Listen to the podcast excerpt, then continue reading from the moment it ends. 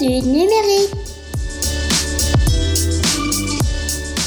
Bonjour à toutes et à tous et euh, bienvenue dans l'épisode 7 des Petites Causeries du numérique. Euh, Petites Causeries du numérique comme vous le savez, euh, vous offre la possibilité d'interagir avec nous et en l'occurrence avec mes invités du jour autour d'un sujet aujourd'hui qui semble d'ores et déjà faire couler beaucoup d'encre en attendant, je ne l'espère pas, les larmes dans les familles, mais en tout cas qui est déjà très présent, à savoir euh, le fait que euh, peut observer qu'on a un peu du mal à se descotcher et surtout nos adolescents euh, des téléphones mobiles depuis ce fameux jour du déconfinement au cours duquel on avait toutes et tous pris un certain nombre un certain nombre d'habitudes. J'ai comme invité aujourd'hui pour discuter de ce sujet la chance d'être très bien entouré avec euh, François-Marie Caron qui est pédiatre et ancien euh, président de l'Association française de pédiatrie ambulatoire. Bonjour François-Marie, merci d'être parmi nous. Bonjour Thomas. Et euh, Elodie Gentina, qui est chercheuse, enseignante-chercheuse à l'ESSEG à Lille, qui est une école de commerce pour ceux qui ne connaissent pas, et qui est spécialiste de la génération Z, qui a beaucoup écrit à ce sujet et qui nous parlera notamment de certains concepts sur lesquels elle a travaillé en observant euh, la manière dont les outils numériques sont utilisés et impactent cette, euh, cette génération. Euh, comme vous le savez, vous avez à votre disposition pendant l'émission un, un, chat. N'hésitez pas à l'utiliser à bon escient pour y poser vos questions. On essaiera évidemment d'y répondre. Euh, chat qui est aujourd'hui modéré par Pierre, que nous saluons et remercions. Euh, première question euh, qui va s'adresser plutôt à, François-Marie. François-Marie, euh, on parle souvent euh, d'une quand on décrit euh, la manière dont le téléphone mobile est utilisé par les adolescents, on, envisage souvent à travers plutôt des problèmes, en tout cas des questionnements pour les adultes. Euh, et vous qui croisez beaucoup d'enfants et, et, parents dans votre profession, euh, comment expliquez-vous que l'âge du smartphone ne cesse de reculer euh, pour atteindre aujourd'hui euh, moins de 10 ans, puisque euh, dans une étude que nous avons publiée à l'Open réalisée par Médiamétrie en février dernier, on voyait que l'âge était passé en dessous de la barre symbolique des 10 ans, c'est-à-dire avant le collège. Alors, d'abord, il faut savoir que ça a failli être 3 ans, puisque les industriels ont voulu faire des portables pour les moins de, pour les moins de 3 ans. Bref, euh, parce que c'est génial parce que c'est génial et que les parents s'en servent tout le temps et euh, le gamin il n'a qu'une envie c'est d'en avoir un puis en plus souvent son copain il en a un donc c'est tout à fait normal que ça descende parce que ça permet beaucoup de choses et euh, c'est comme le vélo, c'est très très bien, mais il faut faire attention. On va pas donner un vélo à un enfant de moins de 10 ans et puis le laisser partir dans la rue avec. Donc, bah, ça sera pareil. Si on est amené à, dans notre euh, concept de la famille de lui offrir un smartphone avant 10 ans, ben, il faudra lui apprendre à s'en servir et puis euh, quels en sont les, les, inconvénients et en mettre des règles. Mais sinon, pourquoi pas? Pourquoi pas? Moi, je le ferai pas, mais je suis un vieux. Hein. Est-ce que euh, est-ce que ce, ce smartphone euh, occupe une place euh, un peu différente euh, dans, au sein des familles, d'après ce que vous pouvez observer, par rapport à d'autres écrans, parce qu'on a communément l'habitude d'appeler ce genre d'outil derrière le, sobriquet d'écran. Euh, Est-ce que euh, ce smartphone occupe une place différente? Alors dans les écrans, hein, dans la nouvelle technologie, celui-là il est dans la poche. Hein, il se promène partout. Et puis il est génial parce que nous sommes des êtres sociaux, donc on a envie d'être en société. On a envie, on a vu à quel point c'était compliqué pendant le confinement. Et donc, on a envie d'être en contact avec les autres. Et pour un adolescent, c'est extraordinaire de pouvoir rester en contact avec ses copains. Et en plus de pouvoir euh, tester et puis être liké parce qu'on a aussi besoin de l'approbation de ses pairs et là on a quelque chose où on peut tester des choses, on peut recueillir l'approbation, on peut ne jamais perdre le contact et le perdre plus du tout puisqu'ils sont capables de se communiquer à distance de 2 mètres euh, par SMS mais bon ça c'est autre chose, ça se fait aussi en famille et les adultes aussi. Mais euh, non non c'est vraiment un, outil différent, qu'on a le monde entier dans sa poche. Le problème, c'est que c'est un peu un outil anxiogène parce qu'on aurait toujours peur de louper quelque chose ou d'avoir loupé euh, quelque chose. Je vais prendre par exemple les plus forts dans la captation d'attention et l'attention et l'anxiété à mettre, c'est Snapchat. Snapchat qui a inventé les flammes. Alors moi j'ai les flammes je suis un peu long, hein, mais les flammes, je savais pas bien ce que c'était, mais il y avait des gamins qui vous disaient, moi, je passe 20 minutes le matin à entretenir mes flammes. Alors, je regardais, c'est quoi? Eh ben, les flammes, c'est qu'il faut absolument envoyer une photo tous les jours, même si c'est de ses pieds ou de la porte de sa chambre, à son ami, de façon à ce qu'il voit qu'on l'aime. Et c'est le jour où on n'envoie plus de photos, toutes les flammes, parce qu'il y avait une flamme par jour qui s'affichait, toutes les flammes disparaissent. Et alors là, c'est le grand drame, parce que est-ce qu'il va encore m'aimer? Est-ce qu'il croit que je l'aime plus? Et de l'autre côté, c'est est-ce qu'il m'aime encore? Donc ça, si c'est pas quelque chose qui crée de l'anxiété, euh, je sais pas ce que c'est. Et ça, pour moi, c'est un des travers euh, de Snapchat honte, et ça devrait mais voilà, il y a une anxiété permanente de passer à côté de quelque chose. Donc une anxiété compulsive qui fait qu'on n'est pas addict à son portable, on regarde tout le temps dessus pour voir s'il se passe pas quelque chose. Est-ce que ça nous raconte des choses aussi sur ce qui se joue en ce moment entre euh, les parents et, les ados en fait dans ce dans ce lien qui euh, est parfois très présent, y compris lorsque les ados euh, ou les enfants quittent le domicile physiquement, j'entends, ça permet de maintenir un peu. Moi, j'ai souvent l'habitude d'appeler ça un cordon ombilical virtuel par moment. Et bien sûr, mais il est dans les deux sens. Hein. C'est-à-dire que les parents sont rassurés de voir la poche euh, les, leurs enfants au bout du fil, et les enfants sont très rassurés, surtout un ado, parce que c'est un ado, laisse-moi tranquille, mais surtout sois pas trop loin. Hein. Donc c'est pour rassurant, c'est un cordon ombilical qui fonctionne dans les deux sens, et tout le monde est bien accroché à celui-ci. En plus, il se voit pas, donc ça gêne pas. Mais je pense que c'est important. Donc en gros, après, c'est faut le couper. Non, pas de panique, bien sûr, pas, de panique à avoir. Euh, il faut savoir s'en servir. Au niveau, euh, au niveau euh, d'autres questions euh, qui nous sont parvenues en, en préparant euh, l'émission, euh, et là je vais m'adresser plutôt à Elodie. Elodie, bonjour. Bonjour. Tu es tu es enseignante chercheuse, comme je le disais, à l'IESEG Galil, et tu t'es intéressée depuis longtemps à la génération Z. Euh, cette génération donc qui est née euh, après 95 et dont on peut dire qu'elle a toujours connu en fait euh, les Internet et, les outils numériques, pas tous dans la forme que nous les connaissons aujourd'hui, mais en tout cas qui est née avec ces, outils.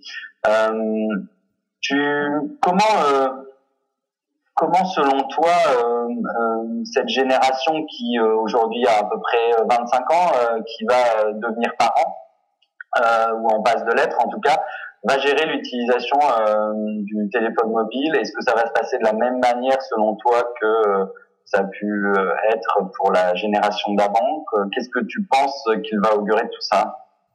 Avant de parler même de génération, moi je préfère utiliser le terme de digital natives pour les qualifier, puisque ce sont des jeunes qui sont nés avec le numérique et qui n'ont connu que ça.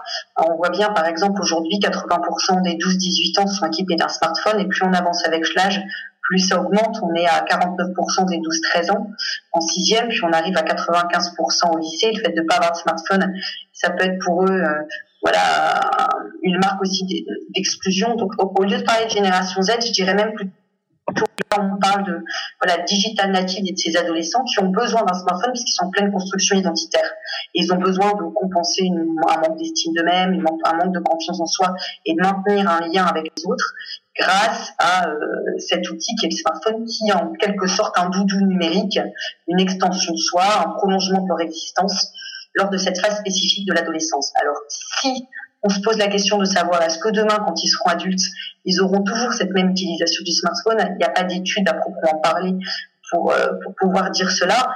Euh, pour moi, c'est vrai que c'est spécifique à cette période qui est l'adolescence, comme je l'ai dit, mais en même temps, durant cette période, euh, on voit bien qu'ils adaptent et qu'ils ont des automatismes, des routines, des comportements qui sont déjà bien euh, bien rodés euh, avec le, le, téléphone portable.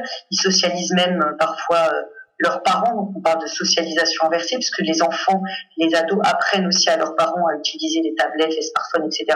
Donc pour moi, ces jeunes ont, acquis des habitudes et des automatismes qui demain, je pense que oui, ils, continueront bien évidemment à utiliser ces outils et ils pourront plus passer du numérique pour rechercher de l'info, pour faire leurs courses.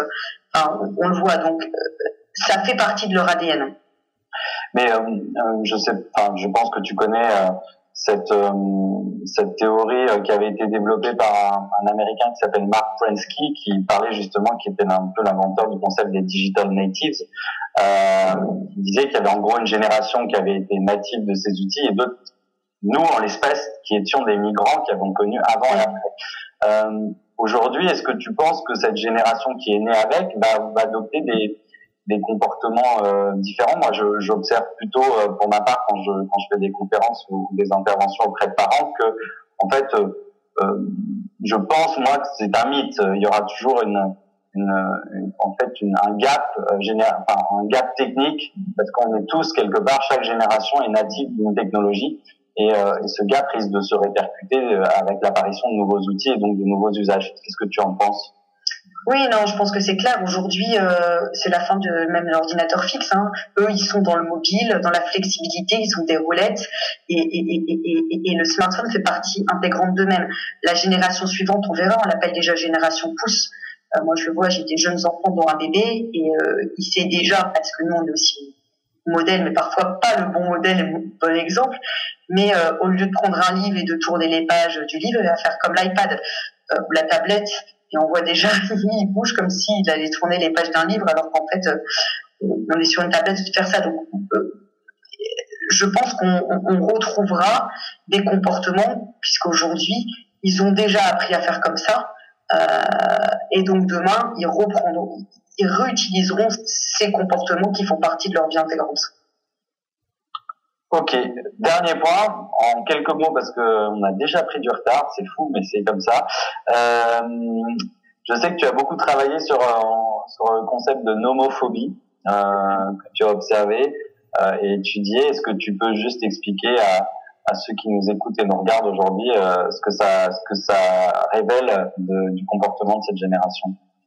Alors il est vrai, hein, quand on parle d'addiction, avant on parlait d'addiction à la cigarette, à l'alcool, au comportement vraiment, aux, produits psychoaddictifs. Aujourd'hui on parle aussi d'addiction aux nouvelles technologies et quand on est euh, dépendant au smartphone, on parle plutôt là d'une phobie, d'une angoisse qui s'appelle la nomophobie. Donc c'est un thème un peu à la mode dans les médias, c'est no mobile phobia, la, phobie de pas avoir à portée de main son téléphone portable, le fait euh, d'être angoissé, terriblement angoissé euh, parce qu'on ne peut pas communiquer avec ses pairs, parce qu'on n'a pas accès à l'information. Euh, ça touche différentes générations, ça touche aussi les digital migrants, ces générations Y, mais ça touche de plein fouet encore plus la génération Z, donc justement tous ces ados, tous ceux qui sont nés après 95. Donc j'ai mené des études en France, mais aussi euh, à l'international, en Chine, au Brésil euh, et aux États-Unis. On voit bien que c'est un phénomène qui est global. Tous, tous ces jeunes aujourd'hui des digital natives, ils se déclarent dépendants euh, euh, à leur smartphone et pour donner un chiffre par exemple, 85% des 15-18 ans souffrent justement de cette nomophobie contre 77% des 18-24 ans qui est plutôt la génération suivante. ça a des impacts majeurs. Hein. Euh, et néfastes on va, on va continuer à en parler. Je sais que François-Marie euh, lui fait attention à, dans la manière d'utiliser le mot addiction. On va en parler par la suite. Mm. Euh, cette fois-ci, je vous propose qu'on essaie de répondre euh, tous les deux, tous les trois, euh, enfin vous deux en, en l'occurrence, aux questions qui nous sont parvenues euh, lors de la phase de, de, préparation de cette émission. Et sur la boîte mail qui est dédiée à cela, on a reçu notamment une question d'Amandine, 38 ans, qui est maman d'une d'une jeune fille de 12 ans et d'un garçon de 16 ans et qui nous dit qu'avec son aîné, depuis le déconfinement justement, période un peu particulière, c'est très compliqué de gérer l'utilisation du téléphone et qu'elle ne parvient pas à lui retirer avant d'aller se coucher. Est-ce si grave que ça, docteur Et j'ai envie de dire? C'est c'est compliqué, mais euh, grave non, je pense pas. Par contre, s'il y a une chose que peut-être hein, une chose qu'il faut retenir, c'est qu'un portable ça dort dans la cuisine avec celui de ses parents. Voilà, pas tout seul, hein, avec celui de ses parents, j'ai bien dit. Hein, parce que je pense que le sommeil, c'est vraiment la seule le seul impact physique vrai euh, important de l'utilisation des nouvelles technologies euh, le soir et l'impact sur le sommeil. Dieu sait que le sommeil c'est important et Dieu sait que le sommeil c'est difficile chez un adolescent et si en plus il est complètement connecté, hein, parce que c'est pas que la lumière bleue, la lumière bleue l'impacte très très peu, mais par contre le fait de savoir qu'on est connecté, qu'on peut recevoir un SMS pour demander si tu dors, euh, c'est quelque chose qu'il faut absolument éviter. Donc après, euh, bah après ça va venir. Tout le monde va pas être bien après cette sortie de confinement. Tout le monde sort d'une d'une période où on a été contraint euh, de rester euh, bloqué euh, avec une angoisse de la maladie, une angoisse de la maladie de ses pères, de ses grands-pères, une angoisse de perdre son boulot, une angoisse que la société casse. Bref, et là, il va falloir revivre, hein, il va falloir repartir vers une vie. c'est pour ça que l'entrée à l'école étant en septembre, le moment où la vie reprend, était pour moi aussi importante. on aura à, se réadapter et en effet à diminuer un petit peu son anxiété compulsive par rapport à son téléphone. Mais mais les parents pareil, hein. Et moi aussi d'abord. Elodie, tu as envie de compléter? Oui, je pense que c'est aussi important de ne pas stigmatiser et de dire que c'est uniquement la génération Z qui est comme ça. Nous, en tant que parents, euh, on a un rôle à jouer qui est majeur. Et euh, on passe aussi beaucoup de temps sur notre smartphone et encore plus pendant cette période de confinement. On voit bien qu'il y a même des, des, nouveaux comportements qui se sont mis en œuvre avec le smartphone, les apéros Skype, euh, voilà, des choses qu'on ne faisait pas forcément avant qui, euh, qui, euh, qui, des nouveaux comportements dans, avec le digital propre à cette période. Par contre, euh, enfin pas par contre, euh, je suis totalement d'accord euh, avec vous sur le fait que il faut éviter qu'un ado dorme avec son téléphone portable dans sa chambre. Le téléphone portable doit rester dans un autre endroit et les études que j'ai menées sur la nomophobie montrent clairement que euh, euh, voilà, cette angoisse et cette nomophobie au smartphone a un impact important justement aussi sur la qualité du sommeil, sur l'estime de soi, sur l'isolement et aussi sur la baisse des résultats scolaires. On a, fait une étude avec euh, mon mari qui est dictologue et dans le domaine aussi médical à ce sujet-là. On a publié une étude là-dessus. Avec les gros yeux de l'adolescent qui nous fait mais comment je vais me réveiller? Non, on lui achète un réveil. Peut-être d'ailleurs euh, pour les parents qui nous écoutent et ou les éducateurs, les professionnels, euh, peut-être que le conseil à donner, in fine, c'est de dire euh, bah justement de ne pas être dans la sanction pour la sanction ou l'interdiction pour l'interdiction, c'est aussi de, de, passer peut-être par le biais des enjeux sanitaires et notamment de cet impact du sommeil. On sait que les adolescents en ce moment font peut-être plus attention qu'avant à leur silhouette et à leur à leur corps et à l'apparence physique qui, qui, se dégage d'eux. Et donc, notamment, on sait que le, sommeil a un impact assez délétère sur la prise de poids quand il est mauvais. Euh, Peut-être que ce genre de, de conseils, tout simplement, euh, qui sont pas tournés dans l'interdiction, mais plus dans l'explication avec les enjeux sanitaires qui sont liés, peut faire partie de la solution. Qu'en pensez-vous? Oui, oui, oui, oui. Oui, oui, Elodie, toi, maman. on sait bien qu'avec un ado, quand on est sur la sanction, hein, même, euh, c'est la même chose quand on, pour arrêter de fumer, etc. Si on est sur la sanction, ça ne marche pas. Et au contraire, quand on leur fait peur, peur ils ont envie de faire l'inverse pour prouver qu'ils sont capables. Donc il faut plutôt les responsabiliser. Ils sont en pleine construction d'autonomie. Il faut discuter avec eux. D'ailleurs, le médecin aussi hein, est devenu, euh, comme nous en tant que professeur, on est devenu aussi des coachs. Ils ont besoin aussi de coachs de vie, besoin d'écoute, besoin d'empathie. Euh, et en tant que parent, on a un grand rôle à jouer. On est modèle, même moi. Hein, euh, en tant que maman aujourd'hui, je, suis aussi beaucoup avec mon smartphone, comme vous l'avez dit. Je ne montre pas forcément le bon exemple aux enfants. Il faut aussi avant tout montrer l'exemple euh, et pas passer trop de temps avec le smartphone devant pour montrer qu'on sait faire autrement. Instaurer des règles de vie à la maison, euh, des moments où on n'a pas le smartphone en famille. Euh, le moment du repas, c'est un moment où on se parle. Euh, on met les smartphones, on les éteint dans une pièce, par exemple. C'est un vrai moment ensemble en famille. Autrement, on est trop pollué euh, par les messages, par plein de choses. ça me fait ça fera partie de la question suivante, mais je vois qu'on a une question sur le chat euh, qui nous qui demande et qui rebondit un peu sur le terme de, nomophobie, mais qui du coup, je pense auquel vous pouvez question à laquelle vous pouvez répondre tous les deux. Euh, quelle préconisation justement pour limiter cette angoisse de perte de, de, connexion avec son avec son, groupe euh, lié à la disparition du smartphone euh, Qu'est-ce que qu'est-ce qu'on peut donner comme conseil pour limiter justement cette angoisse qui est qui est caractérisée par la nomophobie? Alors, il y a un adolescent qui avait trouvé le moyen, il avait acheté une cartouchière, il avait mis six batteries. Mais je pense que ce n'est pas la réponse que vous attendiez. Euh, le, Non, mais de toute façon, tout est toute une question d'accompagnement, euh, d'explication. Je vais reprendre le vélo. Le vélo, on apprend à faire du vélo pour pas tomber. Après, on apprend à faire vélo dans la ville. là, c'est pareil. Le portable, on va apprendre. Moi, je pense que c'est peut-être pas ça que vous attendiez, mais là, les notifications, c'est quelque chose de très important. Nous, notre cerveau fonctionne 24 heures sur 24 avec un, avec un odorat, une vision, une audition, le toucher, tout ça. Et on n'est jamais perturbé par nos notifications parce qu'on a un filtre qui nous empêche. Mais par contre, quand ça sent cramer, c'est qu'on a oublié la pizza qu'on nous avait dit de surveiller et notre femme ne va pas être contente. Donc là, tout d'un coup, on va sortir de ce qu'on est en train de faire parce qu'il y a une notification. Or, quand vous prenez votre smartphone pour regarder quelque chose, et ça c'est fait exprès par contre, vous avez 25 notifications de toutes les couleurs, parce que si c'était en noir et blanc, ça marcherait moins bien. Et quand il Crush, ça marche avec des couleurs aussi, pour rester bien collé dessus. Donc il faut vraiment apprendre à savoir qu'il y a des moments, il faut supprimer les notifications parce qu'on n'a personne qui les nous filtre pour nous. Et après, il y a d'autres moments où on va aller regarder tout. Mais parce que sinon, vous êtes parti sur le smartphone et vous allez y passer une heure alors que vous y étiez passé juste pour regarder un SMS ou un mail. Et ça, je pense que le problème de la notification et de l'absence de filtre est quelque chose d'important dans la non-addiction, mais dans le fait qu'on est trop, trop souvent sur le portable pour vérifier qu'il va en train de se passer quelque chose et on va passer à côté. Et cette anxiété compulsive, elle est vraie. D'ailleurs, je crois qu'il y avait une étude du réseau Morphée euh, euh, qui euh, montrait que un, certain nombre, une proportion assez importante de mémoire qui montrait que bon nombre d'ados programmaient leur téléphone pour se réveiller la nuit et pouvoir participer à des discussions sur les réseaux sociaux avec leurs amis. Donc en effet le, le, pouvoir un peu néfaste de l'omniprésence des notifications, y compris quand on les programme. Tu avais quelque chose à rajouter, Elodie? Non, non, pas spécialement. La France pas spécialement.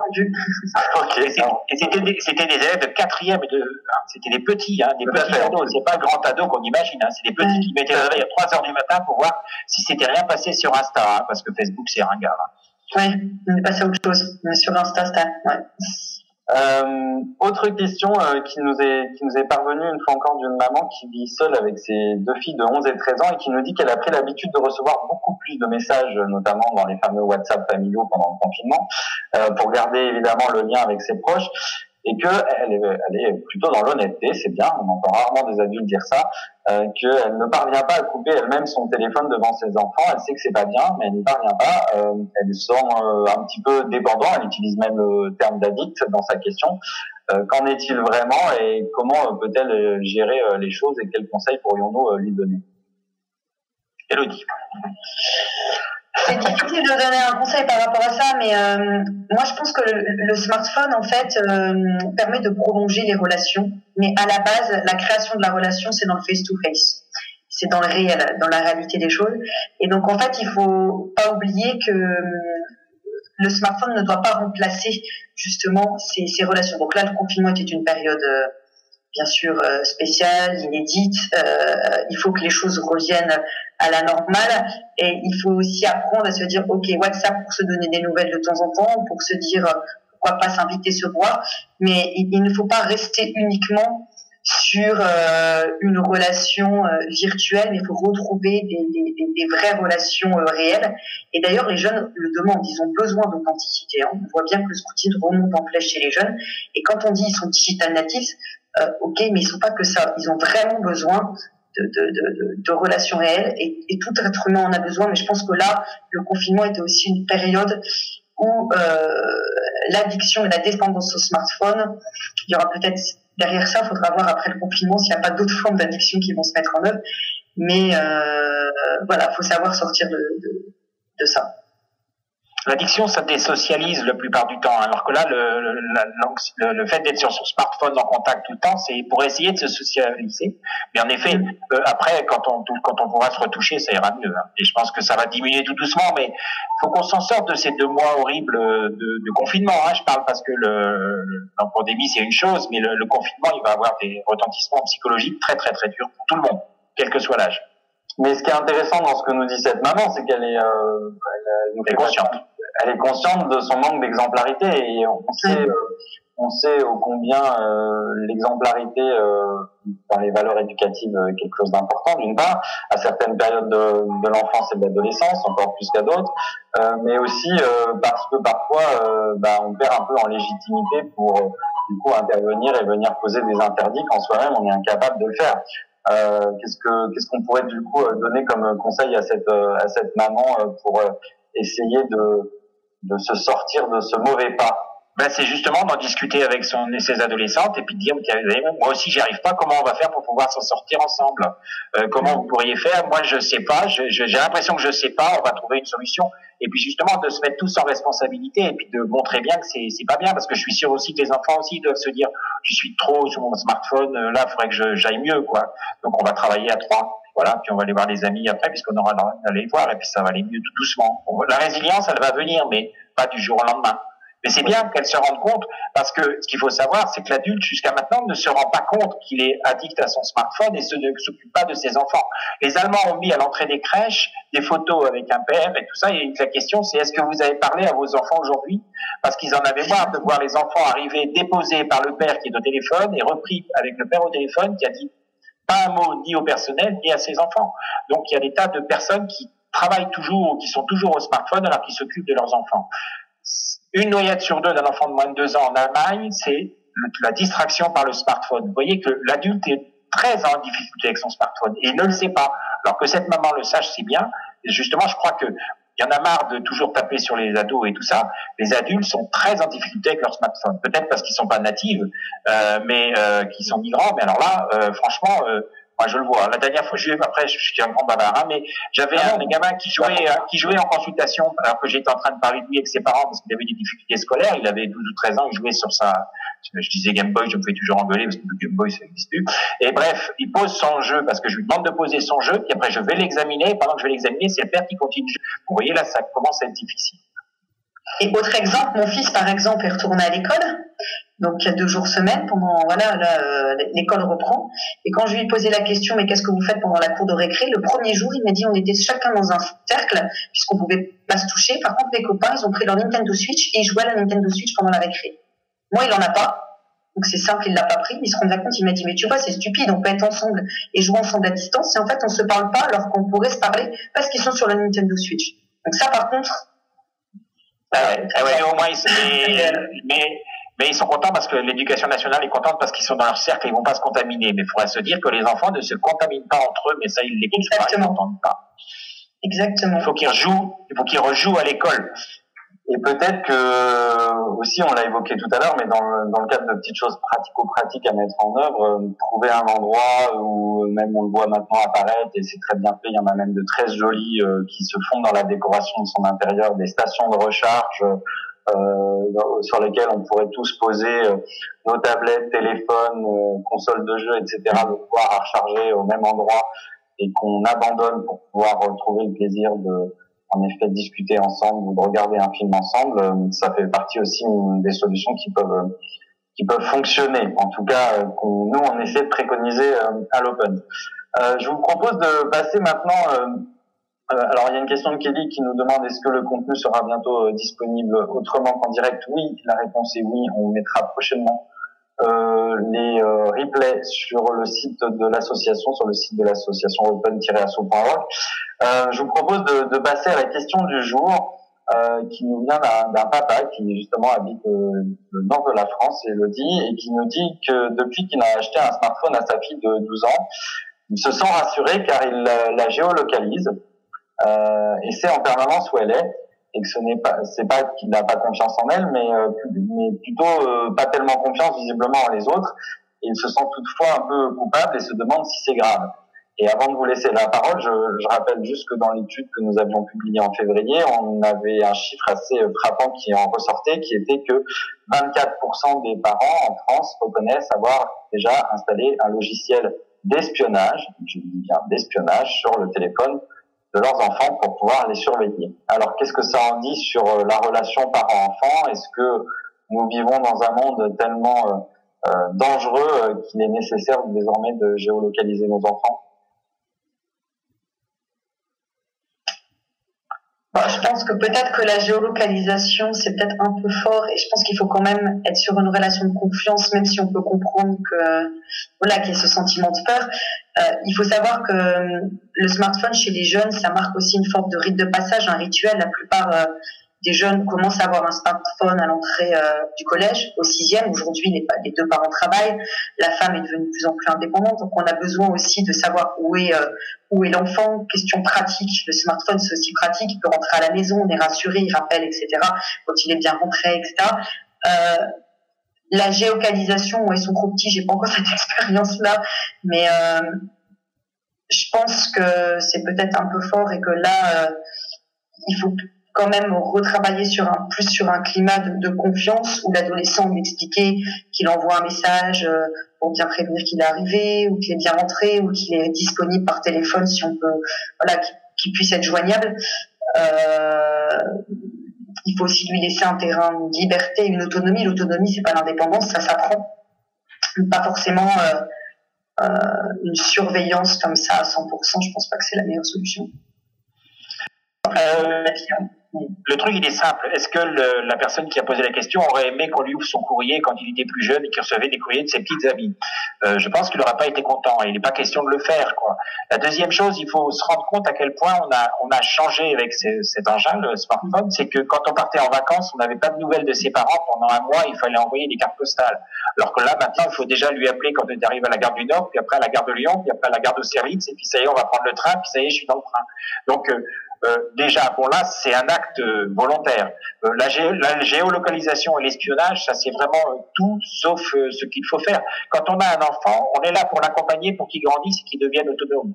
Donc il faut mm. aller dans l'autonomie progressive. C'est votre fameux cordon ombilical de tout à l'heure. Il faut pouvoir l'allonger et tout, mais certainement pas que ce soit quelque chose qui soit caché à l'enfant ou que l'enfant le sache, et, mais que ça soit une obligation, parce que non, à la limite, qu'ils disent, tiens, moi je veux bien que tu ailles à tel endroit, mais j'ai un peu peur parce que kidnapping, tout ça, enfin je sais pas quoi, euh, tu mets la géolocalisation pendant aujourd'hui, bon, euh, si elle veut bien, oui, mais en permanence, non, non, non, non, non. Un enfant, c'est pas, c'est pas, ça appartient pas à l'adulte. Hein. Ça doit devenir adulte. Mais euh, qu'est-ce que ça dit Parce qu'au final, ce papa est assez honnête dans sa question. Il dit qu'il a confiance en son enfant, mais il n'a pas confiance, en gros, en monde extérieur qu'il trouve visiblement dangereux. Est-ce que ça dit pas un petit peu euh, euh quelque chose d'une perception qu'on peut avoir de l'environnement euh, dans lequel évoluent et grandissent nos enfants? Est-ce que est-ce que c'est juste une perception? Est-ce que est-ce que euh, c'est la réalité? Sommes-nous dans un monde plus dangereux? Est-ce que vous voyez en consultation plus plus d'enfants euh, ou de parents qui ont été attaqués par des zombies, euh, François-Marie, qu'avant Les zombies, j'en ai pas vu beaucoup. Par contre, certains quartiers à certaines heures, oui, mais ça, c'est, mais ça a toujours été, je pense. pas. Donc, euh, non, il faut vraiment discuter, expliquer, rassurer, parler, dialoguer. Euh, nous, ce qu'on conseille toujours, c'est de faire un conseil de famille une fois par semaine et de discuter des règles de tout, et en particulier l'utilisation des outils numériques et tout. Mais euh, c'est la discussion, c'est le dialogue, c'est pas l'interdiction, c'est pas la surveillance, c'est pas l'espionnage. Discussion et dialogue, et puis euh, explication, on donne des valeurs, et puis après, à partir d'un certain moment, si les valeurs elles sont pas été intégrées, faut peut-être se remettre en question. Est-ce qu'elles sont pas bonnes, ou est-ce qu'on les a mal apprises, ou est-ce qu'on a montré le mauvais exemple? Elodie, tu as envie de rajouter euh... Non, je pense que c'est exactement ça. Et il, faut apprendre à l'enfant à devenir autonome. Et donc, qui dit autonomie, dit accompagnement, et pas une surveillance comme ça euh, cachée euh, derrière le dos de l'enfant. C'est vraiment, pour moi, c'est pas une bonne méthode en, termes de, d'éducation et à tout niveau. Et euh, voilà, instaurer, comme vous avez dit, un conseil de famille une fois par semaine. Je pense qu'on on court beaucoup après le temps beaucoup de parents ne discutent peut-être plus aujourd'hui assez suffisamment avec euh, l'enfant, même si en France on est sur une relation plus égalitaire par enfant par rapport à d'autres cultures où c'est beaucoup plus les modèles hiérarchiques, etc. Et c'est pas pour autant où euh, peut-être que si on perd le dialogue, faut pas euh, que derrière ça se transforme en utilisant des systèmes comme ça de géocalisation où on a l'impression plus pour le parent de se rassurer en se disant où va être l'enfant, etc. Mais c'est pas du tout une bonne méthode d'apprentissage dans la vie, d'accompagnement et d'autonomisation de l'enfant. Surtout qu'on est, les adolescents sont plutôt créatifs à ce niveau-là. Ils sont souvent capables d'inventer une panne de batterie, une panne de réseau, un tunnel. Voilà, il y a beaucoup de tunnels en France, c'est bien connu.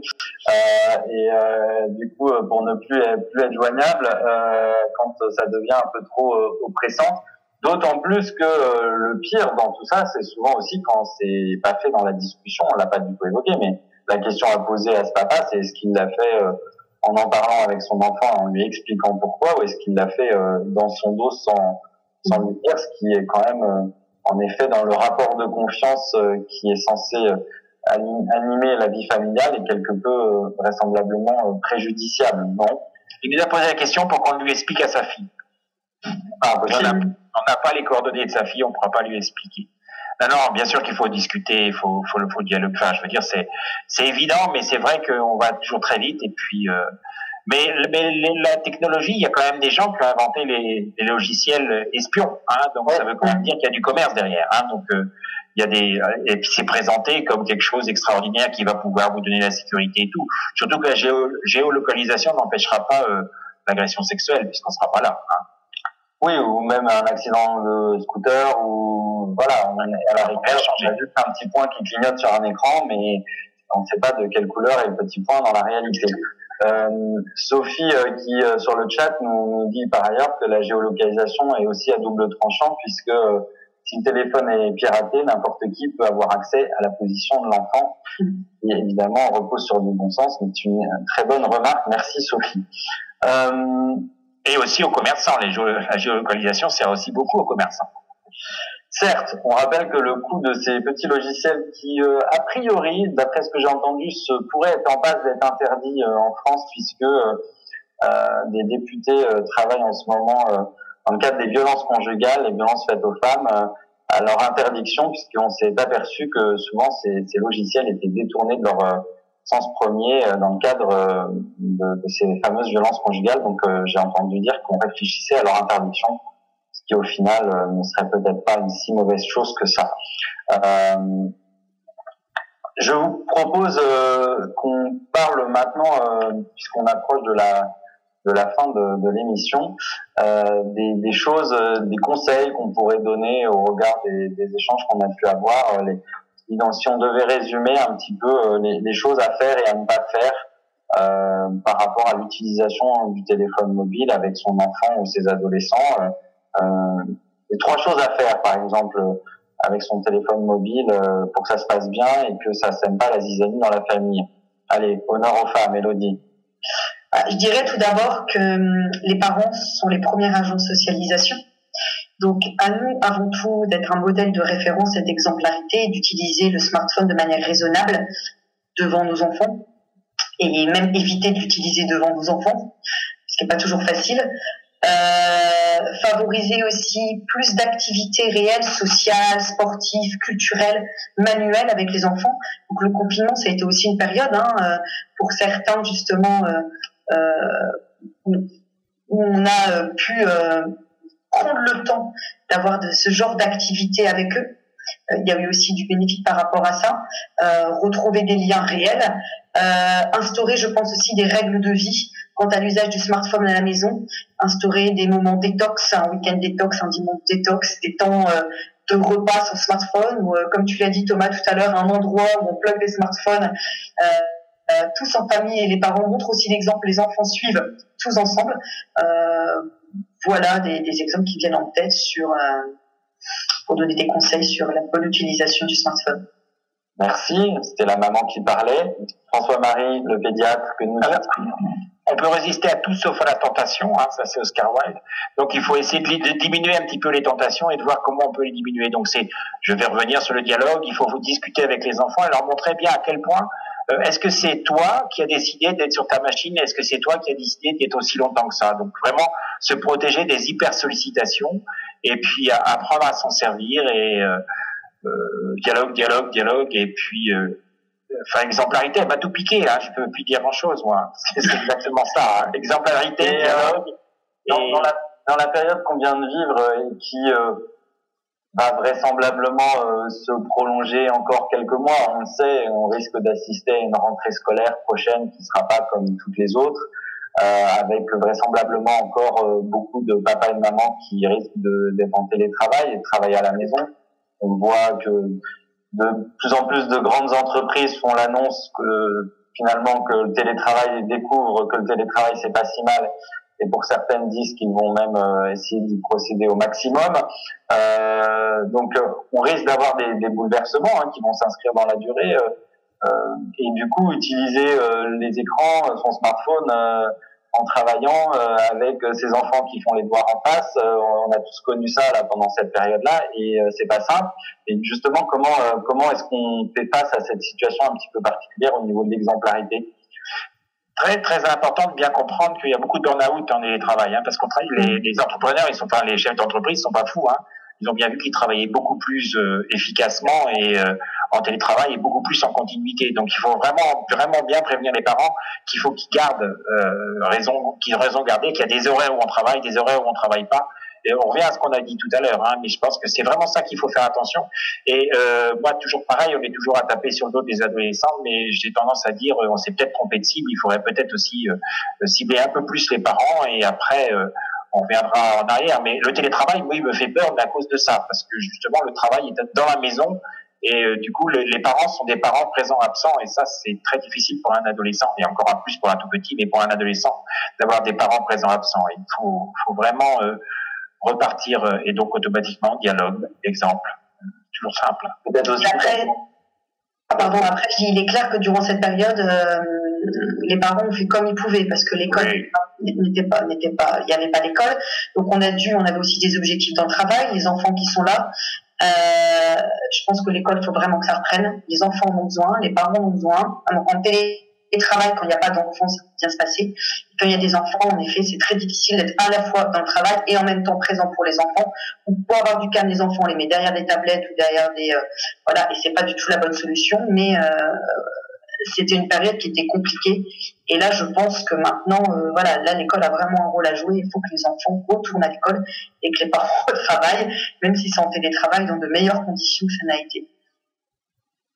Et pour conclure, les, trois choses euh, à ne surtout pas faire. on a eu des exemples euh, à travers les questions que nous ont posées les internautes en préparant la question. Mais est-ce que vous voyez des choses à éviter Allez, je vais manquer de courtoisie. Je vais je vais laisser la parole à, François-Marie pour commencer, qu'il y ait encore des choses à dire. Ouais, non. D'abord, dix jours sans écran. Hein, les, manifestations dix jours sans écran paraissent complètement folles parce qu'on passera pas dix jours sans livre non plus, on passera pas dix jours sans lire, dix jours sans écrire. Donc les, des, manifestations comme ça, c'est certainement pas comme ça qu'on va y arriver. Un, week-end détox, ça me va très bien. Euh, jours, bon, on s'en sert tout le temps, on en a besoin tout le temps. Et on est où là? On est devant un écran et c'est génial, je pense. Enfin, j'espère pour les gens qui nous regardent que c'est génial, mais euh, on s'en sert tout le temps, c'est très important. Donc vraiment de l'interdit et se dire que c'est que c'est quelque chose de dangereux, que c'est, enfin tous les Cassandres qu'on entend par rapport aux écrans, je pense que là, c'est peut-être le seul avantage du confinement, enfin à part le fait qu'il y aura des lavabos dans l'école maintenant, mais aussi euh, on va s'apercevoir que l'écran c'est quand même un truc extraordinaire. Après, faut savoir s'en servir. Le vélo, ça tue, mais le vélo, c'est génial. Elodie bah, tout est dit. tout est dit. Euh, voilà, moi je resterai vraiment à éviter d'utiliser trop devant l'enfant et les jeunes enfants. Et puis, euh, bien évidemment, voilà, 10 jours sans portable, c'est impossible. Aujourd'hui, on vit euh, avec le smartphone quelles que soient les générations. Et on l'a bien vu, et encore plus pendant le confinement, via Zoom, etc. Voilà, on avait besoin d'être hyper connecté, d'être interconnecté sans arrêt pour le travail. Mais instaurer des moments de face-to-face sans smartphone au moment du repas, euh, un après-midi dimanche, un apéritif avec les enfants où, il y a vraiment du dialogue parce que quand le smartphone sonne, voilà, il y a des notifications, des, messages, etc. On est pollué, on parle toute chose, on perd le smartphone et en fait on coupe la conversation et on n'est pas dans la conversation. Donc là, c'est facile quand même d'avoir des petits moments privilégiés et de se dire le smartphone, on le met dans une autre pièce, comme ça on n'entend pas, il est silencieux et on s'en sert pas pendant voilà, un petit moment. Déjà commencer par ça, ce serait un, bon commencement, je pense. Ok, super. Eh bien, merci pour ces réponses très claires. Vous l'aurez compris, euh, remettons un peu euh, d'humain au milieu de tout ça, sans euh, stigmatiser pour autant les outils et, en essayant de faire preuve d'exemplarité, même si c'est pas toujours simple, surtout au sortir de la période que nous venons de, traverser. Mais faisons confiance à nos enfants et à nous-mêmes pour retrouver le plaisir d'être ensemble et en vivant avec ces outils qui, on le sait aussi, nous ont été, euh, ma foi, bien utiles pour maintenir le lien avec les autres. On l'aura tous constaté. Un grand merci euh, à toutes celles et à tous ceux qui ont aidé à la préparation de l'émission. Merci aux équipes de, Google France et à Pierre pour la modération. Merci infiniment, Elodie, euh, de nous avoir consacré un petit peu de temps dans ton emploi du temps hyper chargé de maman et, et d'enseignante mélangée. Un grand merci François-Marie parce que un plaisir. Petit euh, slow en ce moment avec euh, pas mal de, travail. Euh, merci pour cet échange et ce dialogue. À celles et ceux qui nous ont posé les questions de savoir si l'émission serait disponible prochainement, c'est effectivement un cas d'ici quelques jours en ligne sur le site de l'Open.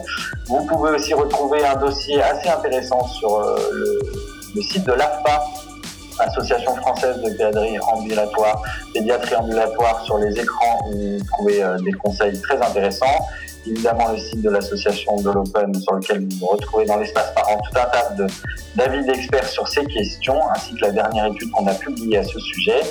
Et euh, il ne me reste plus qu'à vous souhaiter euh, une bonne fin de journée, une bonne fin de semaine. On se retrouve la semaine prochaine, même endroit, même heure, même punition à 14h pour l'épisode 8 des petites causeries du numérique. Excellente fin de journée, à bientôt. Au revoir.